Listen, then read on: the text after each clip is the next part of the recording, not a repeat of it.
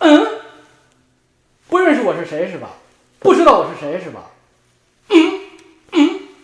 Hello，大家好，又见面了。老王终于回家了，又回到了大家熟悉的地方，赶紧给大家录个节目。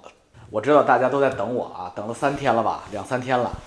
呃，今天呢，老王看了看，早晨打开我的 YouTube 的这个订阅观众，今天是八千八百八十八八八八八。啊，就是这么巧，我早晨一睁眼看到这个数就是八八八八，我觉得有必要在这个视频的前面呢，给广大的新网友做一个频道说明。我的频道有这么几个特点，这是老王最近这半个多月做油管以来发现的老王频道与众不同的地方。第一，老王的观众粘稠度特别高，粘稠度高的意思是什么呢？就是这些观众会反复的看我的视频。就我的视频跟那些大 V 的那些视频不一样，他们的视频可能大家戴着耳机睡觉听，但是我的视频呢，能量密度特别高。这个不是老王自吹，这个也是一个事实。能量密度高到老王可能嗯这么一下，或者不经意的说那么一句话，其中带着大量的信息。所谓明白的人一听就知道有东西，但是不明白的人呢，可能就把这事儿划过去了。所以老王的视频呢。值得反复去听，反复去听，尤其是段位高的人，越段位高，越社会经验多，越商业经验多，你们就越应该反复的听，在只言片语中能得到很多信息。有一个傻逼说：“老王，你出国这么多年，你不要把人分成段位好不好？你他妈就是个纯傻逼。这个段位不是说我把人分成阶级，而是我把人分成认识上的层次高低。”你上学难道不是从 K 年级上到十二年级吗？这跟把人分成三六九等有什么关系呢？那么举个例子，老王曾经在一期视频中说，齐心阿姨爱吃炖鸡，就这一句话，明白的人全都明白。老王还在一期视频中提到，景山前街五号，这是什么意思？所有的在中国核心圈子里的人。都知道我在说什么。看老王的视频会让你睡不着觉。与老翟与这些什么大 V 相比，你看老王的视频，拿个笔记录下来都是应该的。比如我们今天再加一个能量密度点，老王送给大家。付小田的那架飞机的主人是谁呢？姓什么？姓习哦。啊。老西家有几个男孩啊？所以透过老王的这些只言片语，你们能够扩展阅读，得到很多的知识点。但是有很多观众就直接说：“老王，我看你的东西啊，我看的累，为什么呢？你不直说，你总是欲言又止，这是什么意思？”这是我今天频道要给大家讲的频道第二个特色。所谓真传一句话，假传万卷书。真传一句话中的这一句话，往往是欲言又止的，为什么呢？因为泄露天机。你们总不希望我很快的关了频道吧？所以有些话就是欲言又止，有些话就是说一半留一半。这是老王在江湖上混迹这么多年学会的世间法。老王频道的第三个特色就是订阅人数不多，但是互动浓度非常高，评论数。点赞数及反复浏览数和观看时长，可以说不是这样一个八九千订阅的频道应该有的数字。有心人或者研究 IT 的人可以把老王的频道作为一个样板，分析下其中的原因是什么。第四，老王经常会念读者来信，你在我的推特上留私信，我看不过来，因为我推特的私信太多了。你们直接给我发 email wgz 五七八八 at gmail dot com，就在我的频道说明的说明栏里面就有我电子邮件的地址，那就是我本人会亲自看的。我在我还没有忙到看不过来之前，我会保证每一封邮件我都会认真的看，其中有代表性的我会拿出来读。所以你不要以为老王在挑着读，老王没有时间去挑着读，因为我挑不出来骂我的。你们谁要想长篇累牍的骂我，也可以写信让我看看，如果我觉得骂的对，我也会拿出来念的。那么最后一个老王频道的特色就是，你们让我推荐的所谓的商业机会、换汇公司、移民公司、银行，我一概不会提供具体的联络办法和联络姓名。如果你们想知道具体的途径的话，请你们扩展阅读，自己百度、谷歌并不难。如果你们连这种能力都没有，那你们就不要出国，不要润了，你们活不下来的。你们在中国待着挺好的，外边太危险了，不适合你们。在互联网上汲取知识，寻找自己需要的养分，进行扩展阅读与知识补充，是一个现代人必须具备的基本素质。我不会对你进行填鸭式教育，我也没有义务对你进行填鸭式教育。好了，这是我们插在频道之前的几句话。今天进入正题，大家知道老王前几天去西雅图出差，中间又去了丹佛。哎，为什么要拐一趟丹佛？我我一会儿给大家解释一下。今天的话题的第一个主要内容，就是回应翟山鹰对我的暗示和服软。他拿了一个王老吉在这晃，你是什么意思？我清清楚楚。你为什么休更一天？我也清清楚楚。记住，山鹰，这就是基因压制。你的领导不是白当的，拿捏你，如果拿捏的不死死的，我绝对都不会出来。我不做好万全的准备，我不会出来蹭你。你最好心里有个逼数，不要以为你在四天以前对我进行破口大骂，这事儿就能过去。拿个王老吉凉茶晃五分钟，谄媚的笑一笑，我就能心领神会吗？我理解不了。山鹰，我跟你隔空喊话，我知道你每一期都看我的节目，我也知道死宅粉们都在盯我的节目。我告诉你，我蹭你，并不是因为咱俩的私人恩怨。我再强调一遍，咱俩并没有私人恩怨。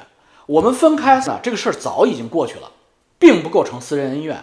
而且我们还在丽思卡尔顿喝过和平的、充满了感恩与眼泪的分手酒，所以这个事儿都过去了。我这么多年在温哥华安心做义工，也没有想起过你。老王为什么在你坟头蹦迪之后跳出来搞你，让你难受，让你语无伦次，让你在骂完我之后，下一次直播你都没有办法开播，你得缓二十四个小时才开播，就是因为我必须制止你在油管上卖你的币。你在你的封闭小圈子里、封闭小群里。你你卖多少币跟我一点关系都没有，他们是你的脑残粉，他们被你收割那是求人得人。我老王我没有兴趣去 touch 去触碰你们小圈子发生的那些恩恩怨怨。至于你欠了多少人的钱，我也不感兴趣。但是如果你在华人油管互联网世界公开的卖币，我必须制止你。为什么？因为你卖的不是比特币，你卖的不是狗币，你没有能力开发出比特币。以太坊或者狗币这样 level 技术层次的公链数字货币，如果翟山鹰你有能力开发出这样的公链数字货币，老王会给你祝福，而且我会在频道上鼓励你继续干下去。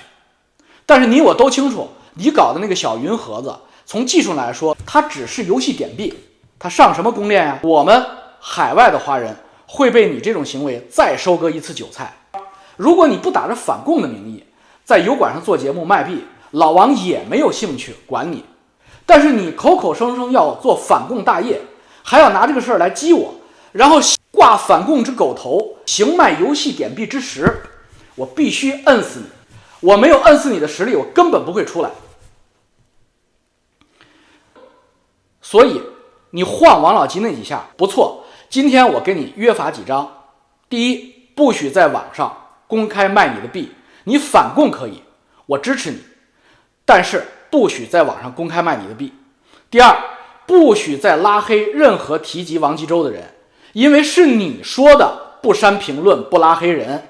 你多次提及王吉洲在先，人家别人在你频道里真的提王继洲了，你凭什么拉黑人家？你听懂了吗？第三，山鹰，名牌，我今天告诉你，我此次去西雅图。面见的就是谷歌的法律顾问，听好，谷歌的法律顾问怎么在法律手段上收拾你，我了如指掌。用多长时间，我也了如指掌。你放心，这不是一个短期行为，不是三五天咱俩能见分晓的，时间挺长的。但是呢，还没长到我们都老，所以我会在这个过程中监督你。如果哪天你的表现不好，我就催他们赶紧干。这儿是法治社会，没有共产党在底下黑人黑活的那些事儿。但是翟山鹰，你在网上散布的名誉侵犯，你是板上钉钉，证据早已经固定，是不是收拾你，就看我们这边推动的力度有多大，急迫不急迫。我说过，我不想让你关油管，因为你反共骂老习，我很开心，我要养着你。但是如果你骂我，你收拾我的粉丝，你可能必须关油管。谷歌给你们家发过一封信，我说的对不对？大概一年以前，那封信的复印件我拿到并不难，那个里边有你们家的什么东西，什么东西，什么东西，你应该心里清楚吧？好了，今天进入我们的正题。哎，我们知道这两天发生了一个大新闻，美国加州州长访华，这显然不正常。有很多媒体评论说，这代表着美国硬政策占了主流，很失望。美国将来会跟中共达成妥协，美国不会再出实力的保卫台湾，保卫自由世界的完整性，是这样吗？老王讲讲这次我在西雅图和丹佛的经历。给大家打开一下美国上层土豪主流社会的一角，让大家跟着我的视角去观察和体会这个高度和这个格局的美国主流社会，也许你会得到不一样的答案。这就是看老王视频有营养、不能睡觉的地方，真的全都是干货。你们平时是没有机会看到这些东西的，你们要好好的感谢翟副主席把我给激出来了，否则的话，中国比我玩的大、玩的好的。哪个人愿意出来做油管呢？我说一些我的感受，希望能够给大家带来思考和知识。首先，美国这个国家，它是一个幅员辽阔的土豪世界，每一个城市、每一个乡村都有他自己的土豪。这些土豪有的是农场主，有的是企业主，很多农场和企业都是干了三四代人、四五代人了，一百多年。将近两百年的历史，比比皆是。这些土豪的世界，构成了整个北美洲，包括加拿大的连成脉络，构成家族联姻关系的凝结核。这种土豪中发育的大的凝结核，才是真正左右美国政治形势的深层政府。所谓的在。舞台前台表演的那些美国政客和政治家，是这些家族的这些老钱的代言人，甚至有可能就是这些老钱家族的后代中的某一个成员。而美国共和党在这个年龄段、这个实力阶层中是主流。不用问，电视剧《黄石家族》的政治倾向一定是共和党。所以，在美国当前的政治形势下。虽然我们看到表现活跃的，在前台上呜呜喳喳的，大部分都是民主党，民主党得到的票数也是最多的，但是真正的美国社会核心底底盘，它是由共和党老白男、老白女构成的。这些人人数不多，平时也焕发不出他们的青春来，但是，一旦美国出了事儿，他们就像老船长一样会站出来，所有的人，包括民主党。都会向他们团结为拢，这就是美国体制和中国体制不一样的地方。这次老王去西雅图拜会和接待老王的，就是华盛顿州的这样一个老钱白男家族，他们家是昂格鲁萨克逊人和德裔后代组成的，在西雅图地区经营了三到四代人的这样一个家族。老头老太太今年已经七十多了，快八十了，跟我是莫逆之交。为什么呢？因为当我们刚刚结识的时候，我这边的习惯是，他都会问你家庭情况，这个不叫打探隐私，这个在西方的主流社会，他的社交习惯里边，跟你碰完酒杯，觉得你这个人还可交，眼缘还不错的时候，话题会很快进入你的家庭，家庭在这些人的人生中扮演的角色，超过事业。他并不太在乎你名片上目前印的是哪一个公司，因为这些都是家族企业。他可能今天是这个公司，明天是那个公司，他并不 care。但他很 care 的是你结了几次婚，你有多少个孩子，你和你的孩子是什么关系，你的孩子有没有出息，你的孩子有没有良好的教育，他们非常保守。当他们知道我儿子的名字的时候，从那一瞬间就注定了我们是一生的好朋友。我从来不求他们办任何事儿。直到这次我去啊西雅图求他们办一个这样的事儿啊那样的事儿，那个那个毛茸茸的事儿，马上给你摆平，马上给你摆平。小鸟啊，你的沙特王子要给点力啊，主权主权基金可能才能 balance 一下这种实力。那么 又提他去，又吓唬他去了，咱不吓他了啊，咱们给他给他支支招而已。我儿子叫什么名字呢？我给大家透露一下我的隐私。我儿子叫罗纳德王，罗纳德，里根的罗纳德。因为我认为里根总统是美国现代史上最伟大的总统。里根带着美国重新在越战的废墟中站起来，团结起来，击败了强大的敌人苏联，给自由世界、文明世界、法治社会带来了几十年的繁荣基础。事实证明，我的感觉是对的。因为我在没有出国的时候，我在年轻的时候上大学的时候，我看了美国电影《阿甘正传》，我发现那一代美国人，阿甘那一代美国人，后来之所以变成变得强大，其转折点就发生在里根总统的任内。而阿甘那一代美国人是真正的幸福的美国人，他们享受了美国经济成长、冷战胜利的所有的红利，而且那个时候的美国开放包容，价值观正确，三观端正。所以我给我儿子起了罗纳德。当他们知道这个事儿的时候，他们 shock 了，他们非常激动，因为他们心里边的话就是我刚才说的这一段话。而这些人，阿甘那一代人，现在已经七十多岁，快八十了。他们在我们身上看到了他们子女都没有的价值，所以他们非常喜欢我们，对我们的帮助，对我的支持，甚至超过对他亲儿子的支持。谈完了，打几个电话把事儿摆平搞定，非要拉着我飞丹佛，就这样去了丹佛。我们和他们老两口连夜飞到了丹佛。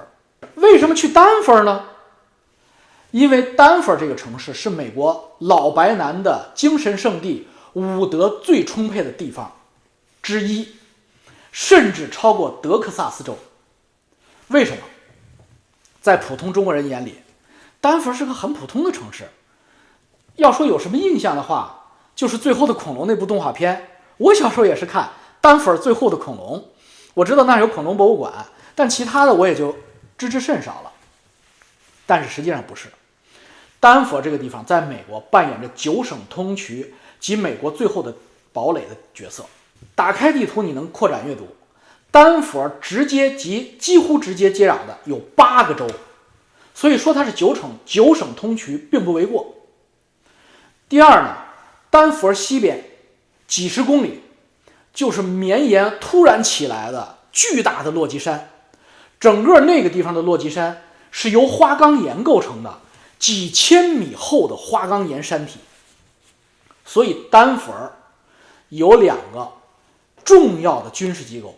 第一叫北美防空司令部，没错，加拿大和美国的防空司令部的总指挥就在丹佛附近，在它南边几十公里到科罗拉多泉，中文地图上翻译叫科罗拉多斯普林斯，就是科罗拉多 Springs，科罗拉多泉，在丹佛北边几十公里的地方。有一个大山叫下岩山，就是我说的那个花岗岩整体山体，那个里边就是大名鼎鼎的美国末日碉堡，里边有十几栋大楼，在山腹里边可以经受核导弹的直接命中打击。苏联最大的导弹直接命中在下岩山上，不会摧毁下岩山内的十几栋大楼。那十几栋大楼可以承载六千个美国的军政要员在里面生活一年。与指挥自由世界的反击战争，十几栋大楼坐在由橡胶和大弹簧支撑的地垫上，所以那个楼是可以晃的。整体在山里面，它是可以晃的。美国的伟大工程，也是它的三线战备工程，六十年代干的。后来拍电影，阿诺施瓦辛格的《终结者》系列就是下岩山底下的美国末日之堡垒。丹佛附近军事基地密布。武德充沛，一直蔓延到南边的德克萨斯，充满了家族经营几代的农场和工厂。老白男在丹佛是他们的精神圣地，他们飞到丹佛，在丹佛本地，昨天早晨来了二三十家这样的老白男，平均年龄都是七十岁，都跑来看我，我是唯一的华裔，黑头发黑胡子，全剩下的全是白头发白胡子白脸，因为你看老王四十九岁了。前几天过完生日了，四十九岁了，头发没有染，胡子也没有染，真的是自然的颜色。为什么不做亏心事儿？我不操心呀，不像咱们那个小鸟，真的都同龄人的头发都白的跟我跟我叔叔似的了。不逗他，咱们说正经。这些老白男聚在一起，在丹佛的高尔夫俱乐部吃吃喝喝玩玩，昨天玩了一天，谈一些事儿。西雅图的这个家族。对丹佛的、科罗拉多的这些家族，隆重的推出了我。给我的定义是这样的：第一句话是他的儿子叫罗大德，这是第一句话。然后所有的老老白男都激动了 啊！来知音了，来知音了，终于来了个年轻的知音啊！因为年轻的美国人都变成了那种 那种样子，LGBT 的支持者，怎么来了一个这么传统的人？所以，第二就是这个人，在中国。是一个很著名的 investment banker，他 play 一个 big role in Shanghai security market 和深圳 stock market。但是 eleven years ago，十一年以前，他 retired 了，在温哥华睡了 sleeping 了十一年，直到昨天我把他叫醒。老头说他把我叫醒，其实我没告诉老头，是是翟山鸟给我叫醒了，但是我就没提这事儿啊。我说我想做点事儿嘛。呃，他直到昨天我把他叫醒，所以我让他参加咱们这个 club，咱们聊聊我们，以后他就是我们的一个 member。在那个在丹佛的那次会议上，我给大家介绍了中国的变化。这些老白男，这些老白男并不了解中国具体发生了什么，因为中国在他们的心里。大概其相当于乌克兰或者波兰，在我们中国人的心里，波兰的总统换了一个，波兰的议长换成谁，你知道吗？你并不会知道，但是他们知道现在中国在往回走，这个他们是知道的。第二，他们知道习近平是一个新出现的独裁者，与他的前任不同，这个他们也知道，但具体的细节和怎么不同，他们就不知道了。他问我一个问题，听完我说。我的一些想法和我的一些计划之后，他们问我一个问题，他说他们中间有几个人认识马来西亚的郭氏家族，郭氏家族跟他们是直接的朋友，他们在中国曾八十年代九十年代曾经有大量的合作投资，其中有一个德国裔的老白男，就是郭家的直接朋友，他们叫他 Quark，他说我认识 Quark。Quark 跟你一样，都是很睿智的中国人，Chinese。Quark 带着我们在中国做了很多的投资，做了很多的生意，我们挣了很多的钱。Quark 告诉我们，中国虽然是独裁者，但是他的政府有一个 line，你只要不 cross 这个 line，那你就挣你的钱就好了。所以，当我们对中国的人权和民主在私下餐桌上抱怨的时候，Quark 的第一反应是 defense China。就是老郭会向着中国政府说话，保卫中国，保卫中华民族。他说：“为什么，王先生？为什么你跟夸克好像不一样？你好像并不保卫中国政府，你并不保卫中国？”我用一句话，他们秒懂，因为他是个德裔。我说：“夸克比我大四十岁。夸克的时代，中国。”四十年前、三十年前是魏玛德国，Weimar Germany。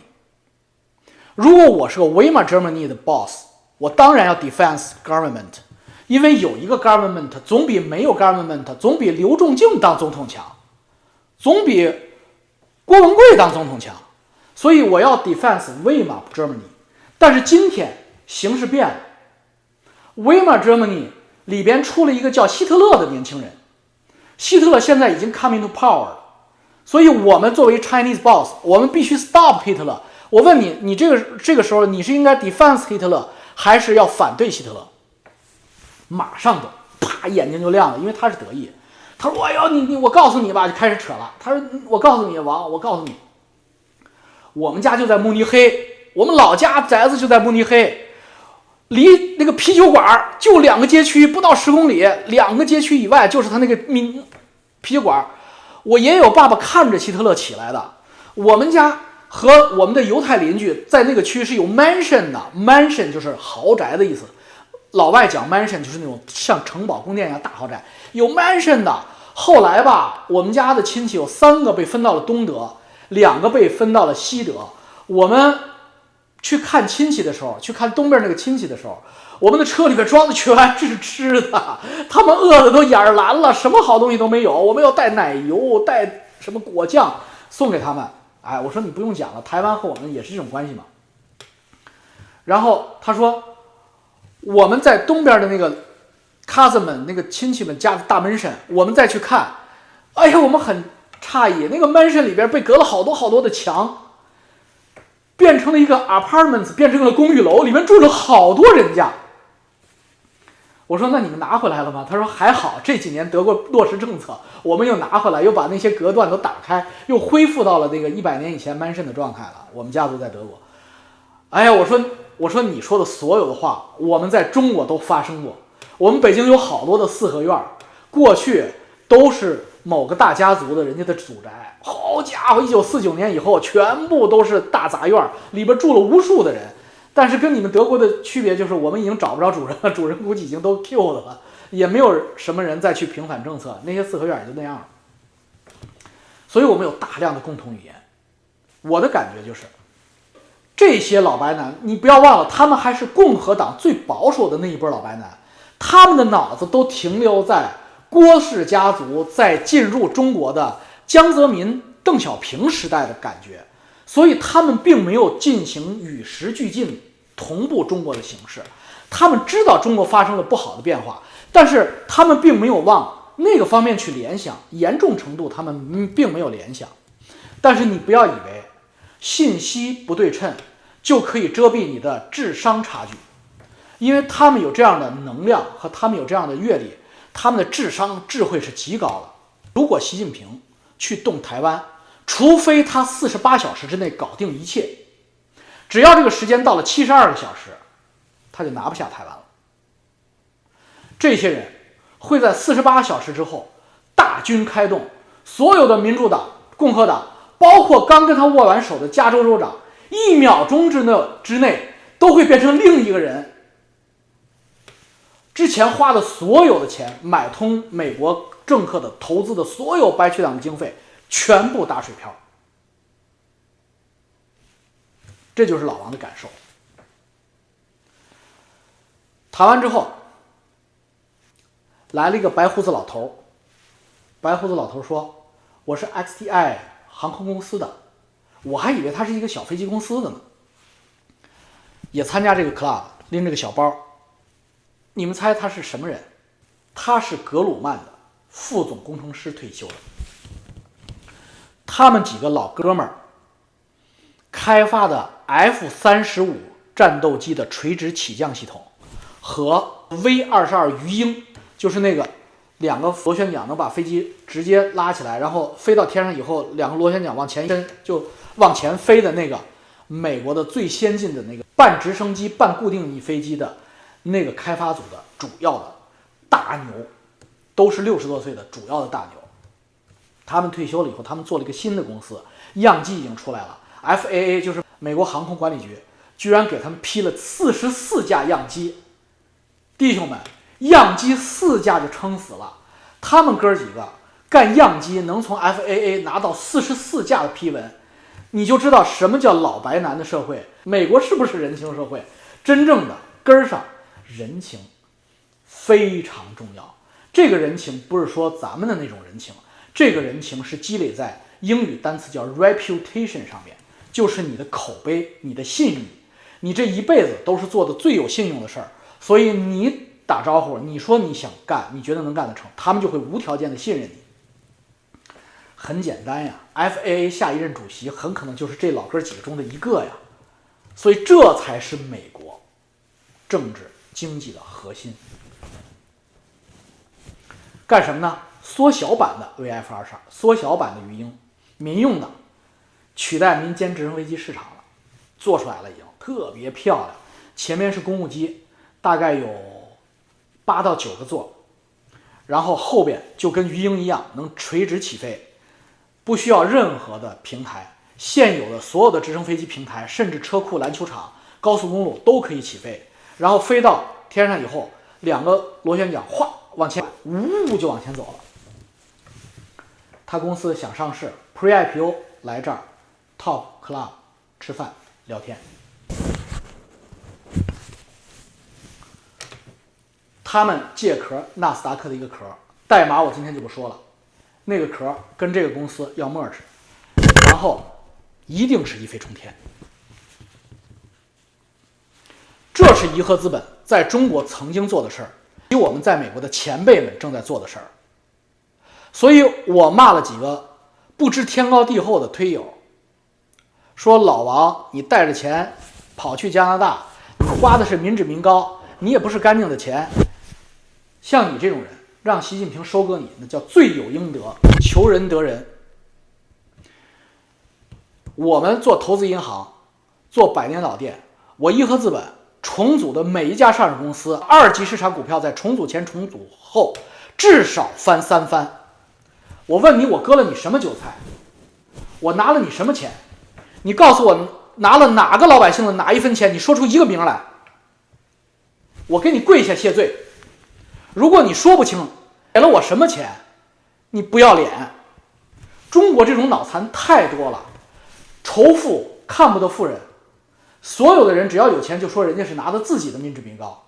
如果都像你这种傻逼这样，整个中国永远是一盘散沙的费拉社会，永远形成不了凝结核。翟山鹰卖小盒子他是骗子，我们做正经的投资银行怎么是骗子呢？没有我们这样的投资银行，中国怎么可能有真正的资产阶级？中国的好的企业怎么可能能融资上市？这样的愚民社会，你说你是心疼你还是生气呀？你在美国这样的社会，加拿大这样社会，即使是加油站的洗车小弟，他都不会说出这种话来，他想都不会想出这种话来。这就是中国。和西方文明的巨大的差距，这个差距不仅仅体现在顶层社会，更体现在他的每一个社会细胞的每一个老百姓的思想差距。这帮人都是分田分地真忙的张献忠，没有一个贵族的凝结核。然后这些老白男听完了之后，当时就决定投多少。彼此之间不需要互相介绍，会计师、律师、尽职调查不需要。我投你，我今天就可以决定投你一百万美元。桌说我投一百万，隔壁桌说我投两百万，那隔壁桌说我五百万。整个这些过程就是一句话，deal 了。为什么？还是那句话，这叫 reputation，这叫信誉。我信了你五十年，我爸爸跟你爸爸就是铁哥们儿，咱们俩在一起不停的交流，交流了五十年。你骗我这一次，你在整个圈里彻底臭。这个圈里的任何一个人都不会轻易的推出任何一个项目或带进来任何一个不可靠的人。这就是美国的投资银行圈和我们中国投资银行圈的巨大差距。我们既然都来了美国、加拿大，我们代表着中国华人投资银行当年的精英主流，绝对都是 top 一百级的。我们既然能活着出来。我们应该在这儿组成一个真正的像美国老白男这样的一个圈子。我们这个圈子里，彼此之间推荐的项目不用做尽职调查，只要做一次见不得人的事儿，他就永远臭大街，被排除到这个圈子之外。这是我们中国特别需要的。我们曾经试图在北京建立这样的圈子，但是半途而废，无功而返。我知道潘石屹、徐小平、任志强。也曾经试图做过这样的圈子，但是呢，这个圈子有它的局限性。什么局限性？中国人的人性局限性。我们一定要认识到我们这个圈子，我们这个 level 的中国人一样有不足的地方。第一，如果是肖建华的项目，一定不会让谢志坤知道；果是我王继洲的项目，也一定不会让薛蛮子知道。我们之间都互相藏着掖着，这是我们中国人特别大的弱点。我们中国人总是习惯，不是你给我跪着，就是我给你跪着。我们不能形成一个老白男圈子、家族圈子几代人关系这样的好朋友，这样的家庭对家庭这样的稳定的社会结构。一个一个全是单打独斗，虽然一个一个非常的牛逼，但是团结在一起就三个人里边有四个帮。这是我们的中国投资银行圈的一个特别大的问题。第二个问题就是什么？就是我们有好项目之后，我们的项目信息是互相瞒着的，也是对投资者瞒着的，这没有必要。你看这边的这个圈子。他彼此之间并不瞒着，他是大概什么情况？谁进来了？进来了多少？进来的价格大家都知道。为什么要公开呢？一旦公开，你干不了坏事儿，你不好意思。他为什么要瞒你？他为什么不告诉你那个小盒子、那个 BSC 云盒里边是什么？是什么概念？什么技术？因为他要干坏事儿。如果他硬硬气气、真真正正的不干坏事儿，他瞒你什么？他最多把他核心技术申请个专利保护起来。他这个商业模式，他绝对不会瞒你。包括投资者的人数、投资者的规模，他都会进行披露的。这是我们中国投资圈的第二大差距，没有向社会披露信息的意识，都是都是赚钱要锦衣夜行，不要让别人知道。虽然跟人家美国抄的，上市公司要披露季报、财报、年报，都是能少说一句，绝不多说一句，完全没有主动披露和主动与投资者沟通的意识。所以，薛老师也好，潘石屹潘总也好，如果你们在这边还想做事儿，还想大家团结起来做点事情的话，这些有着良好的口碑的，在中国没有人骂过、没有骗过任何人钱的，我们应该团结起来，我们应该跟老白男靠拢。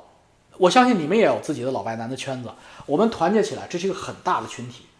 给我最大的印象就是白人、美国白人和加拿大白人对我们中国人实在是太好了。完全没有戒备，完全没有戒心，完全没有歧视。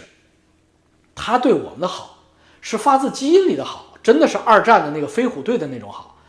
他对我们中国人比对日本人和俄罗斯人要好得多得多。你看，他虽然喜欢日本，虽然尊重日本，但是老白能跟日本人之间基本上不交心，但是他们跟中国人会交心的。跟俄国人就更不要提了，他们天生就。跟德俄罗斯尿不到一个壶里，那俄国俄国人跟他们这个圈子，这个这一点是刘仲敬不知道的。刘仲敬说俄罗斯人很容易进入到西方主流社会，他完全不懂，他这他躲在他那个嗯颅内，就是他颅内脑补的俄罗斯俄罗斯人很难进入美国的真正的主流，他只要说是俄罗斯裔，这些人天生会排斥他。昂格鲁萨克逊和德裔天生会排斥俄裔，这。这什么道理呢？可能是不是中国人会排斥河南人是一个道理，就是 离得近了吧？可能是，反正哎，那个就是这样。讲到这儿，大家特别开心。午餐的时候，我就跟他们讲，我说丹佛和我们中国是有一个缘分的。哦，那些老外就说什么缘分呀？我说你们城市有一个酒店叫 Brown Palace Hotel，对不对？有些丹佛的人知道，不是丹佛本地的老外不知道的。西雅图这两个老外就不知道什么？你怎么知道这儿有一个老酒店呢？我说这个酒店一百多年历史。我说这个酒店是我为什么知道？因为在一九一一年之前，中国政府是清朝满洲人。一九一一年在武昌打响了莱克星顿的枪声，打响了中国推翻满洲独立的第一枪。那一枪是一九一一年十月十号打响的。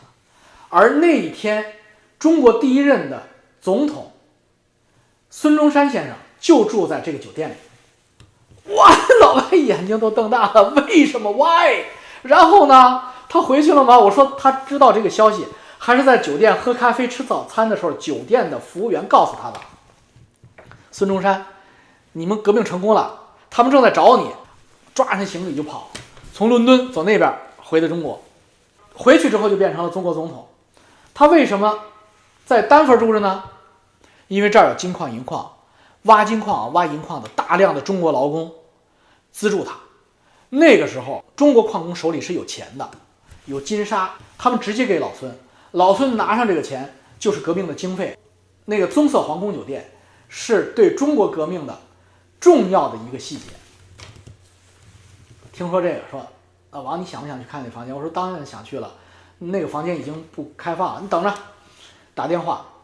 然后我去 Brown Palace 酒店，一百多年历史，真的就跟那个美国大片 John Wicker 那个我不知道中文翻译那个大片一模一样，那里边的周九爷一模一样。那里边有一个叫 Key Keeper，那个人是干了祖孙三代在那个酒店，他的扮演的角色就是保存钥匙。那个酒店所有房间的钥匙都在他手里。这个人叫 Isaac Isaac Jackson 先生，就是我一会儿给大家放视频，我拍的也不好，因为这个也不好，对意意思对着人家的脸拍。Isaac 同意我拍之后，我就尽可能的把手机稍微歪一点拍，所以呢，就是看的可能不太清楚。那个粉衣服的那个老外就是 Isaac，Isaac Jackson 先生亲自领我去到孙中山先生的房间，打开孙中山先生的房门，让我们进去。他的酒店的那个签名的记录，拍摄照片，然后下来在大堂，在孙中山先生坐着的那个位置，喝了一杯孙中山先生喝的咖啡。艾萨克说不收钱，我说不行不行，你可以不收钱，但是小费必须给，记住啊，必须给小费。我们放了三十美元的小费，不能太多，也不能太少。主人家不收你咖啡费是给你面子，但是你要留下比咖啡费更高的小费，是你还他面子，这才是你融入主流文明要使用的语言。你不要把自己当成弱者，占人家的便宜去。你占人家的便宜，你就永远只能被人家恩赐，你永远成不了主流的一员。我们喝完茶，就回了温哥华。我在飞机上感受，对孙中山先生到底怎么定位呢？一方面，我们知道孙先生的个人小节显然并不完美，他娶了宋美龄，他娶了宋庆，他娶了宋庆龄，宋庆龄可是他哥们儿的闺女。第二，实话说，那个酒店是丹佛最豪华。最奢侈的酒店，孙先生住在那个酒店里，一住就是好长时间。我们如何评价这种行为呢？究竟是作为一个中国未来的总统，他应该有的牌面儿，还是他在挥霍捐赠人的资金呢？如果是后者，当时的那些矿工们、洗衣工们，离酒店并不远。很多洗衣房、华人餐厅老板就在酒店周围开生意，他们知道孙先生住在里边，他们为什么心甘情愿的把钱给孙先生，让他在里边挥霍呢？他们为什么不像今天的中国人一样骂他呢？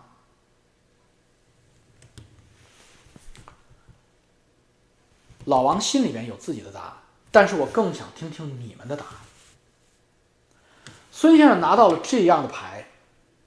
拿着这些经费，蹭到了辛亥革命的热度。事实证明，他也不知道辛亥革命那那个事儿跟他有什么关系。回到了中国，在日本人的力挺下，当了第一任大总统。他的行为究竟对我们中国的民主共和产生了至关重要的积极作用，还是如后世的历史学家？批判他那样，认为他是一个大炮呢？我希望我带给大家的信息，我的所有的亲身经历，让大家产生思索。最后有个彩蛋，一会儿我放的小片里边，有一个弹钢琴的人，piano player，那个弹钢琴的老先生，在那个酒店的大堂里弹了三十六年的钢琴了。他说：“我是被 stuck 在这儿的 soul，我是被卡在这儿的一个灵魂。”一会儿你能看见。好了，希望今天的视频能给大家带来思考与知识，跟着老王的视角探索这个世界，体会人生。再见。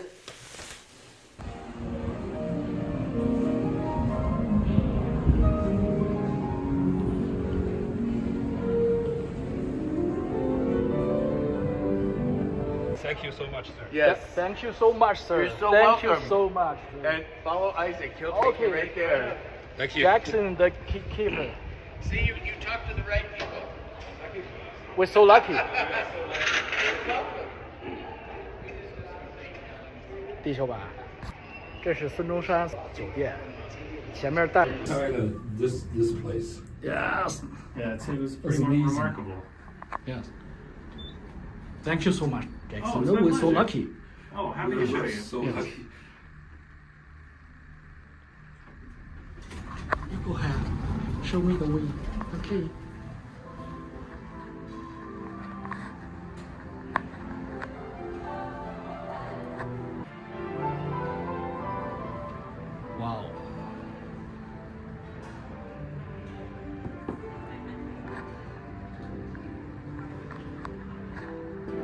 孙先生的房间。Oh, well, there was a pipe burst, so Whoa. we have some equipment to dry it out. But you can still see the room. Okay. 人家正在打扫卫生哈。哇哦